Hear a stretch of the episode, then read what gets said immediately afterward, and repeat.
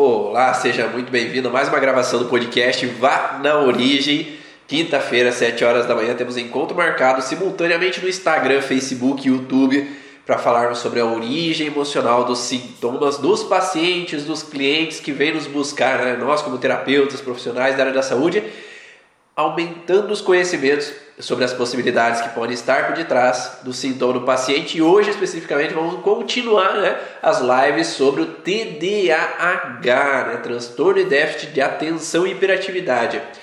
Da live anterior do podcast, quinta-feira passada, falamos sobre o TDAH, demos uma iniciada nessa informação do TDAH, sobre aquela pessoa que fica alerta com tudo e não consegue focar numa coisa só. Tá? Quem, quem assistiu a live anterior, ouviu depois do podcast, diz eu aí, para saber se vocês viram já as informações sobre essa primeira parte né, do episódio do TDAH. Então, aquela pessoa que fica alerta com tudo e tudo distrai, perde o foco de uma coisa só. Vai prestar atenção na professora, o colega derrubou uma caneta, uma pessoa passou fora da sala, tá ouvindo tudo, tô vendo tudo, prestando atenção em tudo, menos no que precisa. Hoje a gente vai continuar esse processo com aquela pessoa que tem dificuldade em concentração, mas é um pouquinho diferente. Ela voa, ela fica no mundo da lua, entre aspas, né? Ela fica lá matutando na cabeça outras coisas, ela fica pensando sobre outros assuntos e desfoca no que precisa. E aí a live da próxima semana vai ser sobre a hiperatividade aquela pessoa que não para quieto, qual que é esse contexto que faz com que a pessoa fique agitada, mexendo as pernas, não consegue parar, sentar para fazer tudo o que precisa fazer. Ah, então o pessoal estava assistindo aí, né? Então, beleza, obrigado, Cris. O pessoal assistiu a live passada. Quem não assistiu e está assistindo depois, lembra de buscar no YouTube, né, do youtube.com.br pelo vídeo do TDAH. Tá? Então, ou procura lá no pesquisa do YouTube TDAH Ivan Bonaldo, que vocês vão encontrar essa primeira parte também dessa live relacionado a TDAH, transtorno de déficit de atenção e hiperatividade. Antes de mais nada, vou apresentar aqui meu nome é Ivan Bonaldo. Eu sou profissional da área da terapia relacionado à origem emocional dos sintomas e já há quatro anos buscando compartilhar esses conhecimentos que eu vi já adquirido de 15 anos para cá com outros profissionais da área da saúde e terapeutas que querem aprender um pouco mais sobre a origem emocional dos sintomas e querem auxiliar os seus pacientes a sair desses transtornos, dessas alterações. Quando nós falamos de TDAH, nós temos que lembrar o que eu falei na live anterior ali no podcast, que muitas vezes o TDAH é simplesmente um processo de mau hábito.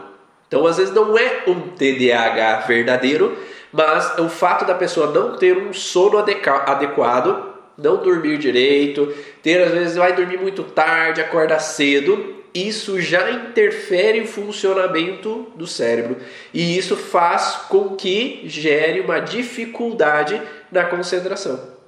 Então a pessoa às vezes não tem um problema com uma necessidade de medicamento ela precisa simplesmente readequar o sono dela. Ou uma criança que vai dormir muito tarde e tem que acordar cedo, que fica jogando muito tarde lá com os amigos e vai vai ali dormir tarde, acorda cedo para ir para aula e aí tem dificuldade de prestar atenção porque está com sono, né? Não dormiu direito, não teve um sono adequado, não teve uma higiene do sono que fez com que ela pudesse reparar tudo que gastou durante o dia e voltar a uma normalidade. Pessoas que utilizam também de muito estimulante, como cafeína ou energéticos ou outros estimulantes, também pode ter uma dificuldade do foco e concentração, porque há uma mudança de picos, né? Você tem um processo de hiperestimulação com estimulante, mas logo depois tem uma queda, e essa queda vai gerar daí uma alteração e uma disfunção. E aí de nada adianta o medicamento, né? Até porque se utiliza medicamento, se o medicamento ele vai funcionar somente para quem tem o transtorno, né? Quem tem a alteração. Quem não tem alteração, esse medicamento às vezes vai mais alterar do que ajudar. Então a ritalina nesse caso, né, não vai auxiliar se não for real a causa do processo. A pessoa não tem o TDAH verdadeiro, mas sim ter uma mudança de rotina. Por isso que para ser avaliado um TDAH é preciso meses de acompanhamento pelo médico neurologista. Então ele vai durante meses avaliar, o neuropediatra vai avaliar durante meses para determinar que é um TDAH real ou é simplesmente uma falta de uma higiene do sono, uma falta de equilíbrio durante o dia que possa às vezes estabilizar essa criança ou esse adulto. Então, sempre prestar atenção nos teus pacientes se ele tem essa higiene do sono, se ele utiliza muito de estimulantes e que isso interfere às vezes a concentração e o foco e somente mudar esse, dar esse ajuste já pode melhorar. Agora não é isso, né? Ele não usa de estimulantes, ele não tem, ele tem um sono tranquilo, adequado. O que, que a gente vai pensar então? Primeiro, o que foi falado na live anterior, que é essa relação de ter que estar alerta com tudo, de prontidão para antecipar o perigo, e aí eu ouço tudo, vejo tudo e desfoco do que preciso. E o segundo ponto da live de hoje é a pessoa que voa, a pessoa que sai do ar ali quando está acontecendo a informação.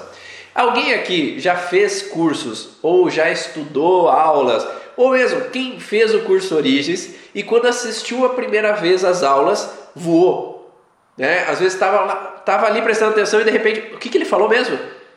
Ou que assistiu alguma das lives aqui e estava prestando atenção no que eu estava falando e de repente começou a matutar informações ou lembrar de tal pessoa, lembrar de tal paciente e aí perdeu um pedaço da live porque estava pensando em outra coisa? Fala aí se você já teve isso. Nos primeiros cursos que eu fiz, que falavam sobre as leis biológicas, sobre a origem emocional dos sintomas, eu voava, sabe? Eu voava matutando, pensando sobre as informações que o professor ou a professora tinha falado e conectando com o que eu já tinha vivido na minha vida, conectando com o que os pacientes tinham vivido na vida deles. Então, esse momento, as primeiras vezes que a gente vai assistir um curso que tem vínculo à origem emocional dos sintomas, é muito normal a gente voar. Porque a gente começa a conectar informações e às vezes o que o professor está falando talvez tenha relação com a minha vivência. Talvez conecta com aquilo que eu passei. Eu tenho que voltar sempre. Vou muito. olha lá. O pessoal está se entregando aí. Então eu vou ir agora mesmo. Olha lá. Então esse contexto de que eu me conecto com uma informação faz com que o cérebro comece a conectar sinapses para criar uma informação, para ligar ao que eu já vivi. Então, muitas vezes, se você assiste uma primeira vez uma aula, você voa muito.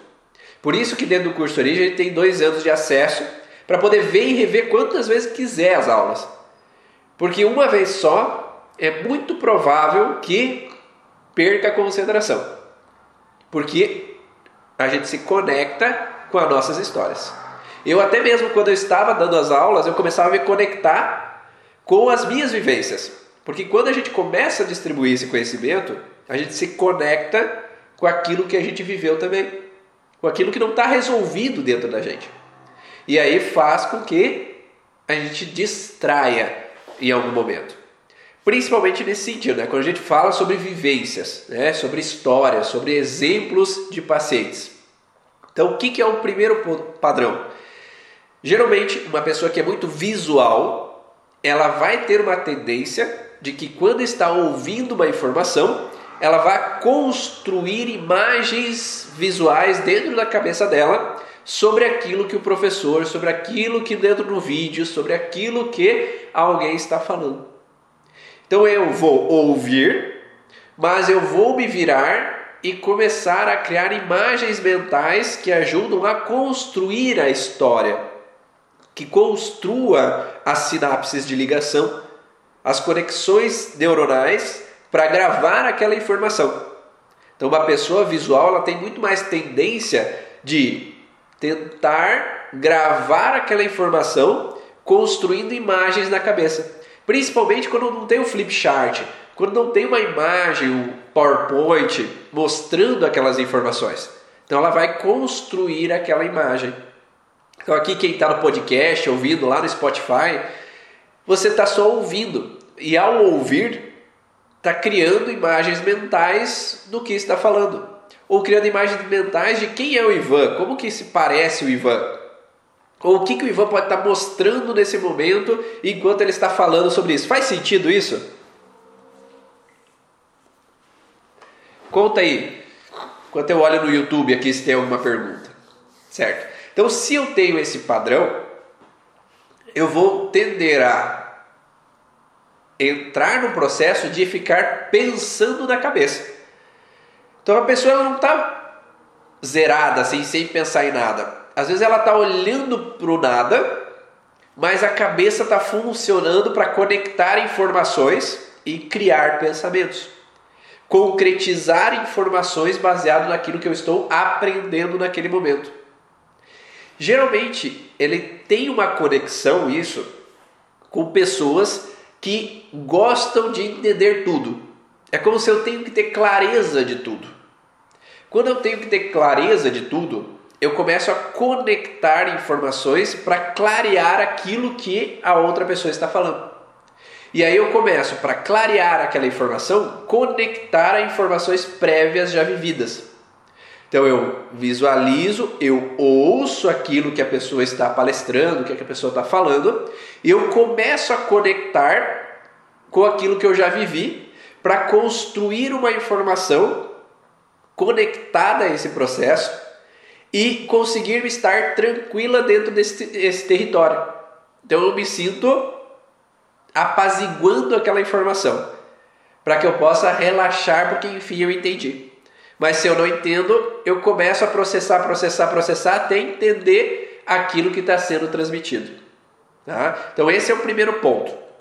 Quando uma pessoa tem é muito visual, ela vai tender a construir imagens mentais dentro da cabeça para fazer sentido perante aquilo que está sendo ofertado, palestrado, explicado por um professor. O segundo ponto, vamos ver se vocês sabem aqui. Quando uma pessoa ela voa, né? Ela fica planando, ela fica no mundo da lua, entre aspas. Qual que é os dois órgãos que estão fragilizados para a pessoa ela voar? Conta aí, vamos ver se vocês sabem. Vou dar alguns segundos para vocês explicarem. Enquanto eu vejo aqui. O pessoal do YouTube responde também aí, né? Vamos ver. Quem sabe? Então, uma pessoa que entra nesse modo de ficar voando, ficar planando numa informação, ela também desfoca, né? Então, eu estou prestando atenção ali na pessoa que está falando, mas de repente eu fu, voei. Esse voar pode ser de diferentes maneiras. Eu posso voar para ficar pensando lá em casa, né, lá no pai e na mãe, o que, que eles estão vivendo, o que está acontecendo por lá. Eu posso voar para ficar pensando nada a ver ali no mosquito que passou, na mosca que deu uma volta por ali. Eu posso voar ao infinito e além, como diz Buzz Lightyear, e não conseguir focar naquilo que a professora está falando. Isso pode durar um minuto, dez minutos, vinte minutos, depende quanto tempo que eu estou ali planando sobre aquela informação ou quanto aquilo está acontecendo. Meu filho de 13 anos em sala de aula, ele fala que não consegue concentrar, ele voa. Ó, então fica ligado nessa informação. Então a Cris colocou aqui, tem um conjunto então de alteração em laringe e brônquio ao mesmo tempo. Então o que, que significa isso? Que é tão difícil, é tão duro viver aquela realidade que eu estou vivendo, que é melhor eu voar do que ficar presente naquele local. Então, os conflitos que geram alteração em laringe e brônquio, ele tem a ver com um susto ou com uma ameaça ou com perigo dentro do meu território. Então, esse medo sobre o meu território é o medo sobre o ambiente onde é que eu estou. Eu não estou seguro nesse local. Eu não estou à vontade nesse local. Esse local, ele é hostil de alguma forma. Então, para esse indivíduo, permanecer no lugar hostil não é agradável, não é? Então, se eu permaneço presente, ouvindo aquelas coisas, me incomodando com aquelas coisas, me estressando com aquilo que é falado, que está acontecendo ao redor, o cérebro vai pensar assim: bah, se tu não está lidando bem com essa situação, vamos achar uma outra maneira de lidar. E qual que é a melhor maneira de lidar nesse caso? É saindo do ar. Se eu mudo o limiar de funcionamento do meu cérebro e começo a entrar numa outra forma de pensar, eu saio da realidade, deixo de ouvir o que está acontecendo ao redor, isso deixa de incomodar, não é? Então, se eu fico ouvindo bronca o tempo inteiro, se a, pessoa fica ouvindo alteração de voz e ela não gosta o tempo inteiro, se ela está no ambiente que remete um padrão de hostilidade, de incômodo, de crítica, de recriminação, de picuinhas entre pessoas ou pessoas com ela, às vezes é melhor não ouvir do que ficar preso a uma situação que incomoda. Não é assim? Né? Se você vai num lugar onde você não quer ouvir sobre aquilo que estão falando, ah, me encheu o saco ficarem falando de política, me incomoda ficarem falando de futebol, eu não vou pensar em outras coisas. Então aquele ambiente não é agradável às vezes para a pessoa.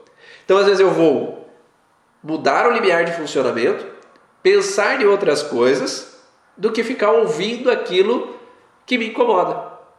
Então a laringe, ela tem um padrão de susto ou ameaça no território. Então esse paciente ele tem que ter vivido uma sensação de susto e ameaça no território e ao mesmo tempo um conflito de brônquios que é não ser capaz de dissuadir, ou mostrar meu ponto de vista, ou confrontar da forma que eu gostaria, ou situações de alterações de voz onde eu não aceito, eu não concordo, eu não gosto de ouvir, presenciar ou permanecer com ataques sobre mim com alterações de voz. Então, nesse momento que eu permaneço num ambiente onde tem esses dois padrões ao mesmo tempo, onde eu me sinto ameaçado, onde eu me sinto sem capacidade de poder dissuadir e confrontar, é melhor eu mudar o limiar de funcionamento e voar. Para evitar com que o sintoma se torne grave demais a ponto de me causar um transtorno. Então, ao invés de ter um sintoma físico, eu acabo entrando no sintoma emocional. E aí entra aqueles padrões que geralmente uh, se fala, né, que ah, depois dos seis anos de idade a bronquite cura. Depois dos seis anos de idade a asma vai embora. Mas não necessariamente. Quando a gente tem o primeiro conflito, então eu tenho um conflito só de brônquio, eu vou ter um sintoma físico. Então, enquanto essa pessoa permanece ouvindo briga do pai e a mãe o tempo inteiro, ouvindo bronco o tempo inteiro, o pai está sempre brigando porque ah, tu não cuida dos teus irmãos, tu não faz nada direito, ou críticas né, que vêm nessa base, essa pessoa ela vai repetidas vezes se incomodar com esse tom de voz, com essa alteração ou essa discussão que está acontecendo. E isso vai gerar uma fragilidade em brônquios podendo desencadear a bronquite. Ficou claro? Né? Então a bronquite ela tem esse vínculo com alterações de voz entre pessoas que eu presencio e eu não posso fazer nada, ou contra mim, né? Contra essa pessoa recebe essas críticas, essa pessoa vivencia uma situação onde alguém age de alguma forma alterando a voz com ela. E a partir do momento que eu não consigo lidar e continuamente vivo essa situação, eu entro numa bronquite. Então a bronquite é uma propensão em permanecer nesse conflito não resolvido. Tá? Então vamos dizer que aquela criança desde os dois anos de idade ela vivencia isso, ou desde a gestação aconteceu uma crise lá, que dentro da barriga já ah, ouvia brigas e discussões lá fora. Entre a família, entre a mãe e os avós, entre o pai e os avós, entre o pai e a mãe. Então se permanecia no estado conflitivo de discussões. É uma possibilidade. Tá? Agora, chegou aos seis anos de idade, a criança começa a ir para aula. E ao ir para aula, tem uma outra criança que empurra, tem uma outra criança que bate, ou ela se sente ameaçada de sair de perto dos pais. Aí ela sai de simplesmente um conflito em brônquio para ter um conflito também em laringe. E essa junção de um conflito em brônquio e laringe deixa de ter um sintoma físico, que era o de brônquio, para agora mudar para o limiar de sintoma comportamental. Ou seja, essa pessoa ia começar a ter agora uma alteração comportamental. Nesse caso específico, a alteração comportamental é de voar, planar. Ah, meu filho tinha bronquite, agora ele tem dificuldade de concentração. Então não é por acaso que ele tem a dificuldade de concentração. É porque o brônquio não foi resolvido completamente. Ficou claro? Me conta aí se está dando para entender essa relação. E o oposto também é verdadeiro. Então, se eu tenho uma asma da infância, de uma ameaça, um susto, ah, ah, tem discussões, tem ameaças dentro do território, teve um perigo de assalto, teve alguma situação de susto né, que essa criança viveu e ela trouxe esse padrão laríngeo de alteração.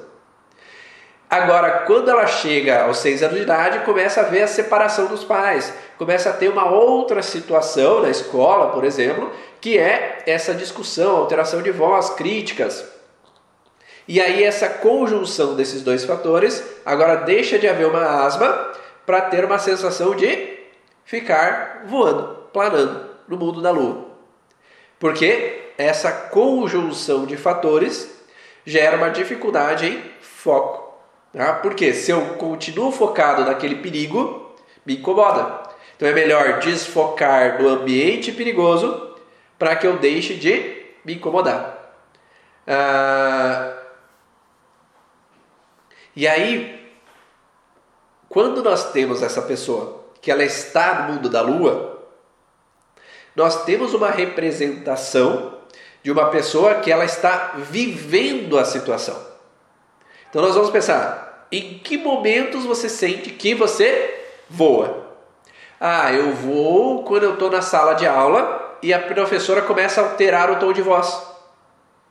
Ou seja, se a professora começa a alterar o tom de voz e, a, e aquela criança começa a planar, a gente vai ter que observar o que na vida dessa criança teve correlação com alterações de voz. Será que essa criança vivencia alterações de voz do pai com a sogra, né, com a avó, ou a mãe com o tio, ou a mãe com o pai? E aí, quando a professora briga com os outros colegas, ou começa a alterar a voz para mandar todo mundo ficar quieto lá para ela poder ensinar, aquela criança ela reativa aquele padrão de informação que foi incômodo em um determinado momento ali na casa dela desse ambiente familiar, ou de uma vivência até ali no colégio, onde a primeira situação foi que a professora gritou com aquela criança porque ela estava se levantando demais, quando ela estava fazendo uma coisa que ela não deveria fazer. E aí entrou no padrão. Então essa situação conjunta vai fazer com que a pessoa permaneça no conflito. Para aliviar esse conflito é preciso encontrar aonde começou. Será que foi com a primeira professora?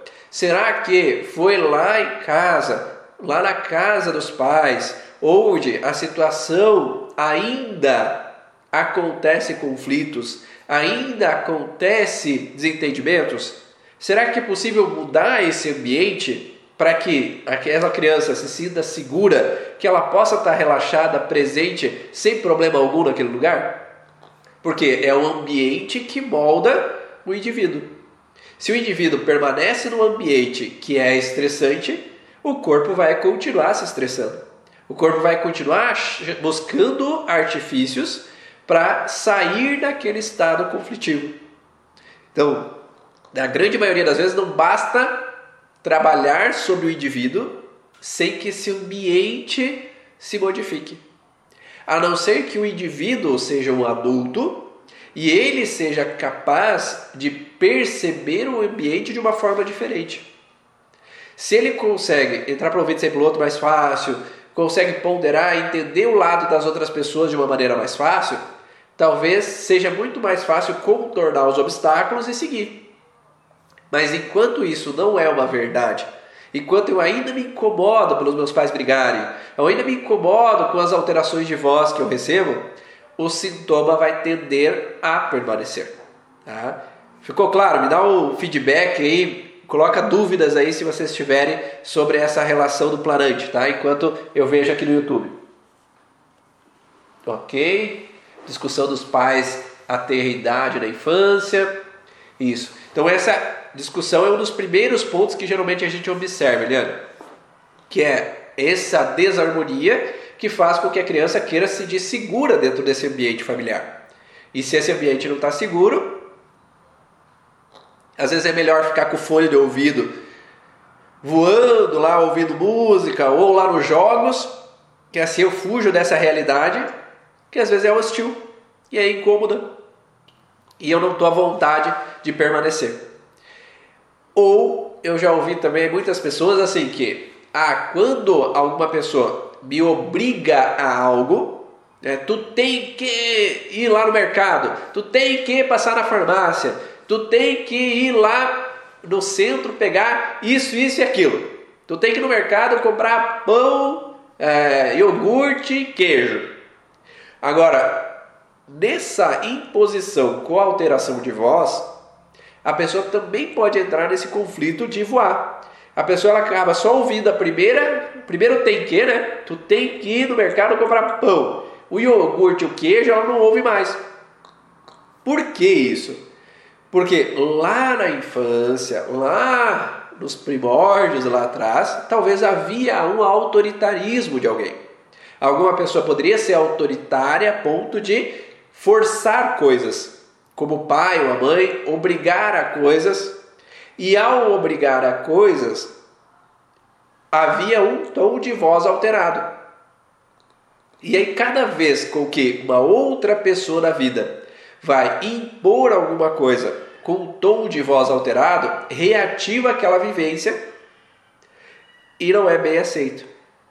E aí o cérebro plana como se fosse: eu não quero ouvir críticas, eu não quero ouvir broncas, eu não quero ouvir posições.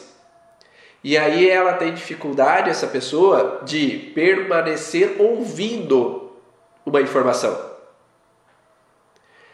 Ela permanece maníaco-depressiva? Sim, ela vai oscilar nos dois lados.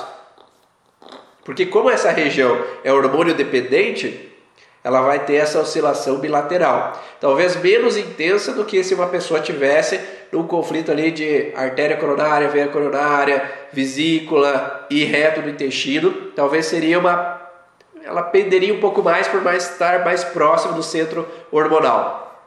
Mas essa pessoa pode oscilar sim esse contexto hormonal e entrar nessa relação de ficar mais planante depressiva então eu fico lá com musiquinha lá, ouvindo, depressivo, voando. Ou eu fico numa música mais eufórico fora do ar, né? Eu tô fora do ar, eu vou agitando e é o contexto mais auditivo, né? Então eu vou receber informações auditivas e eu vou estar mais planando naquele momento. Então pode sim acontecer. Quando o ambiente do primeiro trauma é na vida intrauterina e o cliente adulto não tem informações do que a mãe vivenciou em relação aos sentimentos, como continuar a investigação? Tá, peraí, vamos voltar. Quando o ambiente no primeiro trauma é na vida intrauterina e o cliente adulto não tem informações do que a mãe vivenciou na relação a sentimentos, como continuar a investigação? É sempre possível fazer algumas técnicas para o paciente voltar à informação lá na vivência intrauterina ou também no transgeracional. Então existe é, a carta terapêutica, que a carta terapêutica é uma ferramenta que é possível fazer de tal maneira que a pessoa volte à lembrança escrevendo os sentimentos que foram vividos lá naquele momento. Então é possível se conectar com aquela vivência e escrever ou expressar na escrita aquela informação. Ou é possível, através do processo meditativo ou de uma meditação guiada, levar o paciente até a informação do que aconteceu para que ele possa traduzir aquilo, aquele vivido e poder ressignificar, ou seja, achar um novo significado pela informação. Hoje, como adulto, entendendo de uma forma diferente aquilo que foi vivido naquele momento. O que aquele feto interpretou, o que aquela mãe interpretou naquele momento da gestação. Então é possível utilizar algumas ferramentas para ter essa modificação. Sempre o ideal é ter esse diálogo com o pai e com a mãe dentro do que é possível, né? para modificar essa informação. Mas se não é possível ter de viva voz né, com o pai e com a mãe, é possível porque a informação toda está dentro daquele paciente. Então, se ele tem um sintoma devido a isso, é porque a informação está dentro dele. Então, sempre é possível modificar. Tá? Então, é possível sim. Então, existem sempre ferramentas que dentro do curso Origens eu disponibilizo para ter essa informação. Eu estudo ouvindo música. Se eu ficar no silêncio, eu vou. Com música, consigo focar. Deixa eu ver focar no que estou estudando seria uma forma de TDAH? Seria uma forma de planante, né? Não é considerado como TDAH, mas a pessoa pode ficar planando e, e se ela fica planando é porque tem uma fragilidade brônquio e laringe. Então a gente pode encontrar essa fragilidade brônquio-faringe que faz essa necessidade. Por quê? Porque essa pessoa, ela geralmente tem um conflito auditivo associado, onde ela tem que estar alerta, ouvindo, para receber informação. Agora, se ela está no silêncio, talvez ela esteja ouvindo tudo o que acontece ao redor. Talvez ela ouve se os cachorros latem na rua, se uma pessoa passa ou está lá na sala. Então, ouvir música é desligar de todo barulho ao redor. E aí nós temos um conflito da no podcast anterior, na primeira parte do TDAH, né, que eu falei sobre conflito auditivo, de que eu tenho que estar sempre ouvindo para receber essa informação e também eu plano como se fosse para sair daquele ambiente que pode parecer hostil. Porque houveram barulhos que eu não sabia o que estava acontecendo, eu tentei matutar para entender o que se passava, ou o silêncio é perigoso. Como se em algum momento aquela criança possa ter ficado sozinha, ter sido forçada a dormir sozinha. E aí aquele silêncio da noite representava uma ameaça. Então ela não podia dissuadir porque ela estava trancada no berço, não podia sair dali, gritar não adiantava, porque os pais não viam ali acudir ela, porque eles estavam tentando forçar ela a dormir sozinha. E aí ela está numa ameaça, sem poder dissuadir, confrontar, e entrando nesse padrão de que eu não ouço nada, junto com uma sensação de estar planando, voando. Ficou claro? Deu para entender essa relação? Conta aí. Que mais? Que mais? Ah, microfisioterapia em pessoas depressivas não vi resultado. Eu tive vários pacientes que, que tiveram, que fizeram a sessão e alguns melhoraram na primeira sessão, alguns melhoraram na segunda. É, tudo depende do ambiente. Se a pessoa ela sai do conflito que gera aquela alteração, ela deixa de ter o conflito. Ninguém precisa estar depressivo, ninguém precisa ter dor de cabeça, ninguém precisa ter dor nas costas. Se eu continuo vivenciando a mesma situação ou não mudo a percepção do que aconteceu, eu não saio da alteração. Né? Qual que é o detalhe muitas vezes? Só encontrar a causa do problema nem sempre é satisfatório. Então vamos pensar de novo na criança, né? A criança é planante, ela voa, ela tem dificuldade de concentração achar essa informação de que ah, o teu filho ele perde a concentração porque tem alguma coisa de discussão, de alterações de voz que pode estar acontecendo. Faz sentido? Ah, sim. Meu esposo e eu, eu, minha esposa e eu brigamos muito frequentemente e ele não gosta. Eu percebo assim que cada vez que a gente altera um pouco o tom de voz, ele chega, para, para de brigar, para de brigar. Ah, ok.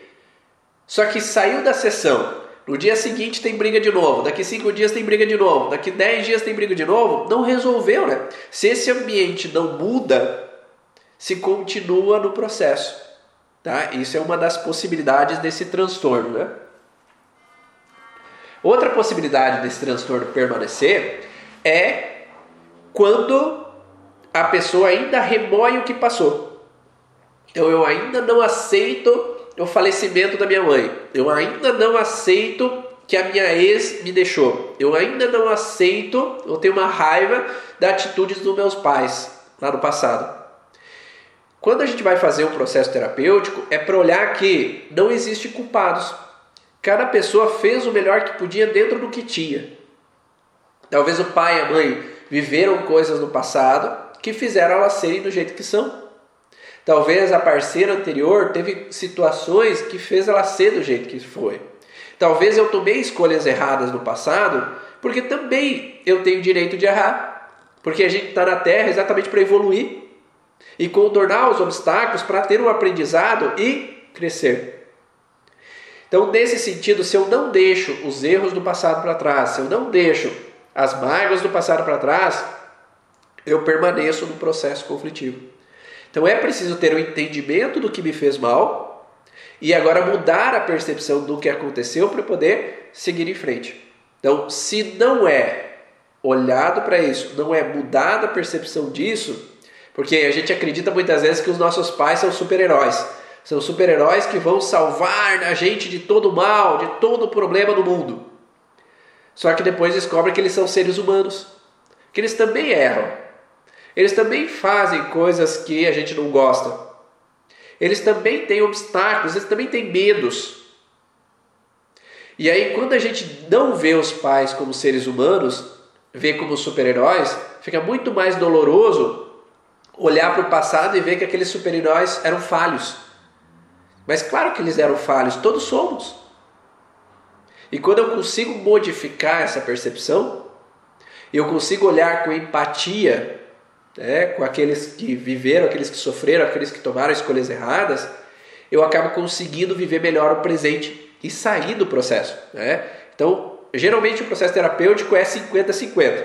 Então o terapeuta ele tem que fazer os 50%, é 100% dos 50% dele, e o cliente ou paciente tem que fazer 100% dos 50% que depende dele. Só que nem sempre o terapeuta faz 100% dos 50% dele e nem sempre o paciente faz 100% dos 50% dele. Então é preciso entender essa balança, porque nem sempre o terapeuta tem todos os conhecimentos para poder ajudar e nem sempre o paciente teve todo o entendimento para poder sair daquela alteração. Então é preciso ter essa junção desses 50 mais 50 para criar um 100% do atendimento. Ah, Ivan, sou terapeuta e estou atendendo um caso de diagnóstico de epilepsia, porém eu não vejo que é isso. Acredito ser isso que você disse. Ele do nada corta a voz, amolece o braço e perna.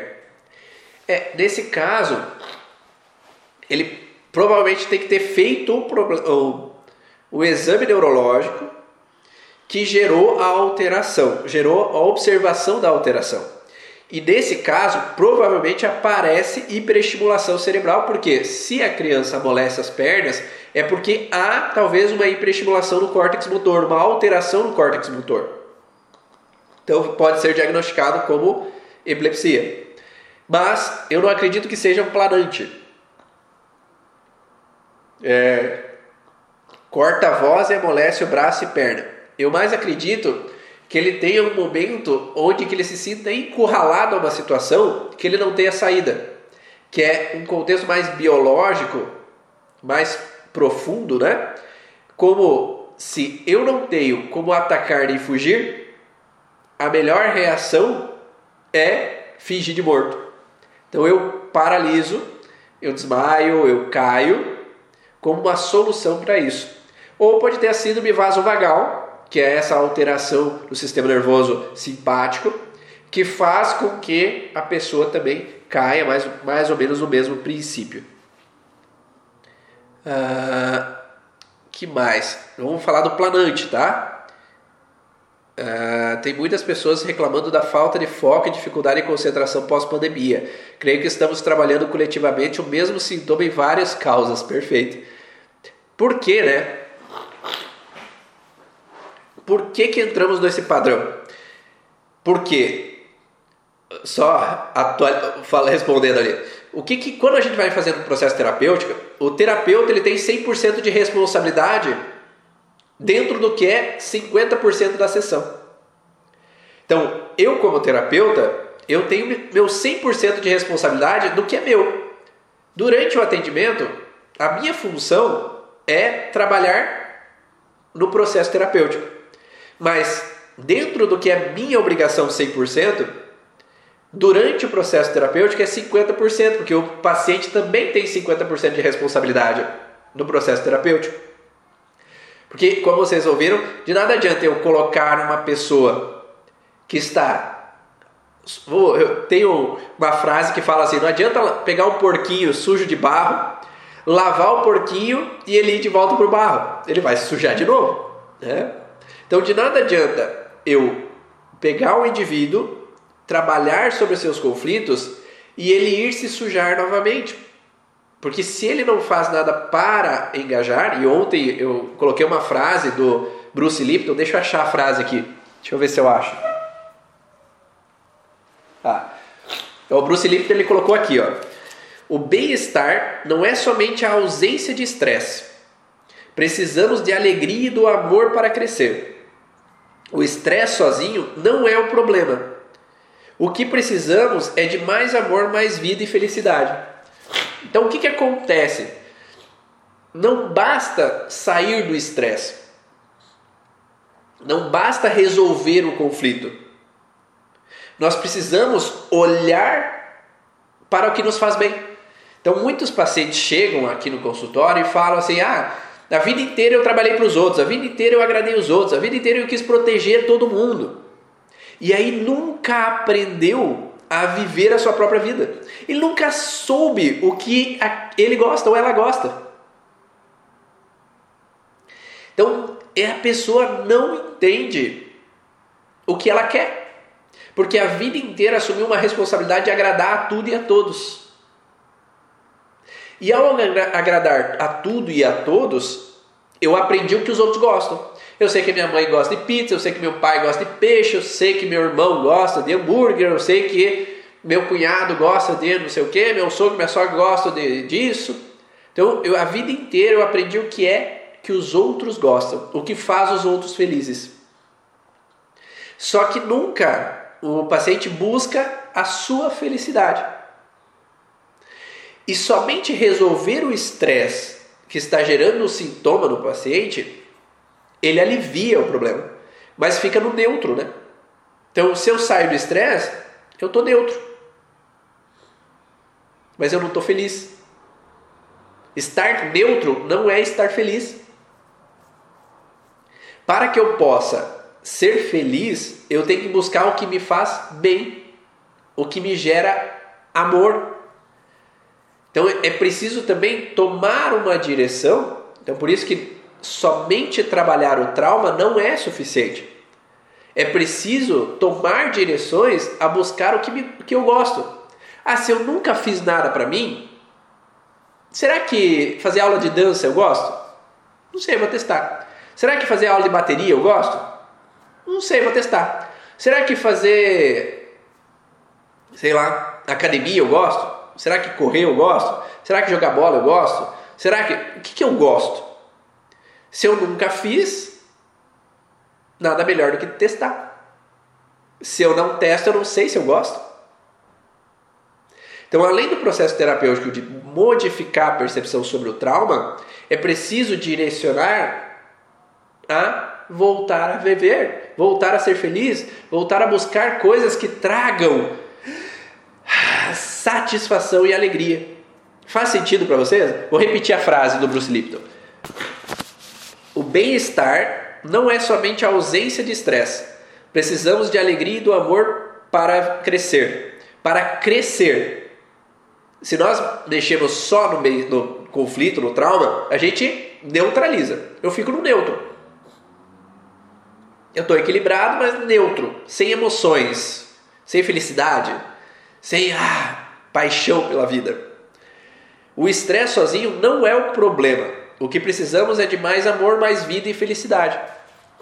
Então é preciso olhar para o que me faz bem, olhar para o que me faz feliz, buscar para crescer. Quando a gente vai de encontro à nossa felicidade, a gente cresce, a gente evolui, a gente flui né, na vida. Beleza? Tá. Voltar aqui para uma pergunta que fizeram antes. Ah, tenho muitos pacientes reclamando de falta de foco e dificuldade de concentração pós-pandemia. Creio que estamos trabalhando coletivamente o mesmo sintoma com várias causas. Eu nem sei se são várias causas, né? Por quê? Imagine assim: se eu fico assistindo televisão o tempo inteiro, lá na época 2020, março, abril de 2020. Se lá naquele momento eu tenho essa informação de que o mundo é perigoso, tem ameaça em todo lugar. Eu ouço o tempo inteiro em perigo. Eu estou em fragilidade em laringe. Ameaça me ronda. Foi a mesma coisa que aconteceu no 11 de setembro, não foi? Lá no 11 de setembro, o tempo inteiro no jornal, atentado terrorismo, atentado terrorismo, atentado terrorismo, ah, tempo inteiro, tempo inteiro, é ameaça rondando o tempo inteiro. Então eu tenho uma sensação de ameaça. Mais situações de perigo e não poder dissuadir por perigo financeiro, problemas que estão acontecendo de desentendimento entre família, né? ameaças e não sem poder confrontar situações. Então eu tenho uma conjunção entre fatores de ameaça, mas não poder dissuadir algumas situações de perigo frente ao que se está vivendo. Eu não posso dissuadir o vírus. É, eu não posso confrontar o vírus. Então é uma ameaça que é perigo invadir o meu território e me causar um dano.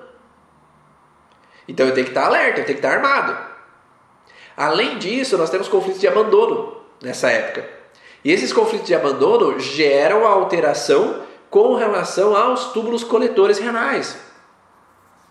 E aí, o conflito planante mais o conflito de túbulos coletores renais gera uma sensação de voando e desorientado. Eu não sei o que eu faço primeiro, eu vou para o lugar, eu esqueço o que eu fui fazer, eu fico perdido, desorientado no tempo, eu, o tempo passa numa velocidade diferente, ou eu fico perdido no espaço onde que eu bato nos móveis. Então eu estou vivendo a situação ainda. Eu tenho vivendo esse conflito. Além disso, o conflito de separação, ou seja, eu estou separado dos meus familiares. Eu estou, alguém faleceu, eu me separei desse familiar que faleceu. Ou eu não posso ir ver os meus netos, né, que muitos pacientes vinham disso. Eu não posso ir lá ver a mãe, porque ela está em outra cidade, eu não posso ir lá. Então eu entro uma dificuldade em memória. Então o conflito de separação gera alteração em memória. Tá? Eu não tive conflito de memória e concentração. Eu continuo produzindo a mesma intensidade antes da pandemia.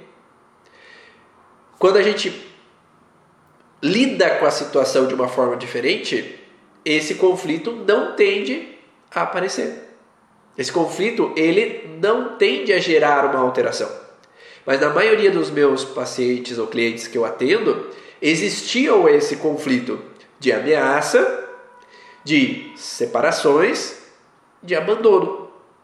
E por consequência vai ter uma conjunção de fatores de voar, de desorientação e além disso, uma dificuldade na memória que vem no conflito de separação, que é o que eu explico dentro do curso Origem, dos módulos avançados, as aulas avançadas, a gente fala dessas alterações de memória, concentração e essa alteração de desorientação, né? Sobre dificuldade da concentração relacionada aos estudos ou na escola ou em casa, é, é esse padrão que eu estou falando desde o começo da live. Então essa é a situação. A primeira live, semana passada, eu falei sobre a pessoa que fica alerta com tudo menos focada numa coisa só. Então ela distrai porque ela fica ouvindo tudo o que está acontecendo no ambiente. Hoje a gente falou sobre a pessoa que voa, que ela fica voando no mundo da lua, né? Entre aspas, ela fica planando, buscando informações sobre o que ela está vivendo, porque estar vivendo aquela realidade é dolorida demais, é sofrida demais. Então é melhor sair da realidade do que vivenciar aquela história que ela está vivendo naquele momento. Então o cérebro utiliza uma fonte de proteção, que é mudar o comportamento. E aí tendemos a em alguns momentos específicos, ou quando pessoa, as pessoas alteram o tom de voz, quando tem muito barulho no ambiente, eu vou. Ou quando eu tenho uma informação que eu recebo, como na live hoje, provavelmente muitas pessoas voaram, né? Eu recebo uma informação e eu começo a relacionar com alguma vivência minha, ou alguma vivência de familiares. E aí eu, o que, que ele estava falando mesmo? E aí eu desfoco daquele momento do que aquela pessoa estava explicando, aquela pessoa estava orientando naquele momento. Então, mais ou menos esse é o contexto. Na live da semana que vem, eu vou falar, quinta-feira que vem às 7 da manhã, sobre a hiperatividade. Então, para entender o TDAH completo, volta no vídeo anterior, então vai lá no YouTube ou lá no podcast e dá uma ideia, é, no podcast vá na origem Ivan Bonaldo, lá no podcast, lá no Spotify, tem todos os áudios de várias lives do podcast para você ouvir sobre a origem emocional dos sintomas. E aí você pode então entender essas relações da live anterior. Ou vai no YouTube e procura podcast Vá na Origem ou procura TDAH Ivan Bonaldo e vai aparecer o vídeo da semana passada, onde tem essa dificuldade de concentração, e esse vídeo vai estar tá lá daqui a pouquinho também disponível sobre o Planante. Então divulga, compartilha com familiares, com profissionais da área da saúde, terapeutas que você conhece, que podem se interessar com essas informações e anota na agenda que quinta-feira que vem a gente vai falar sobre a hiperatividade. E aí quando você vai atender um paciente, você vai ter três possibilidades juntas de pessoa que fica alerta com tudo menos do que precisa, a pessoa que plana, fica no mundo da lua, e a pessoa hiperativa, para daí poder diagnosticar de uma maneira mais fácil, poder entender as possíveis causas de uma maneira mais fácil. Tá? Esse foi o podcast Vá na Origem, depois vai lá para o Spotify, para você baixar informações, ouvir offline, buscar conhecimento sobre a origem emocional dos sintomas. E eu espero que você tenha gostado e que tenha contribuído com a tua vida ou com a ajuda no atendimento com os teus pacientes. E para quem quiser, dia 26 agora de setembro ao dia 2 de outubro vai ter o um intensivão da origem emocional dos sintomas.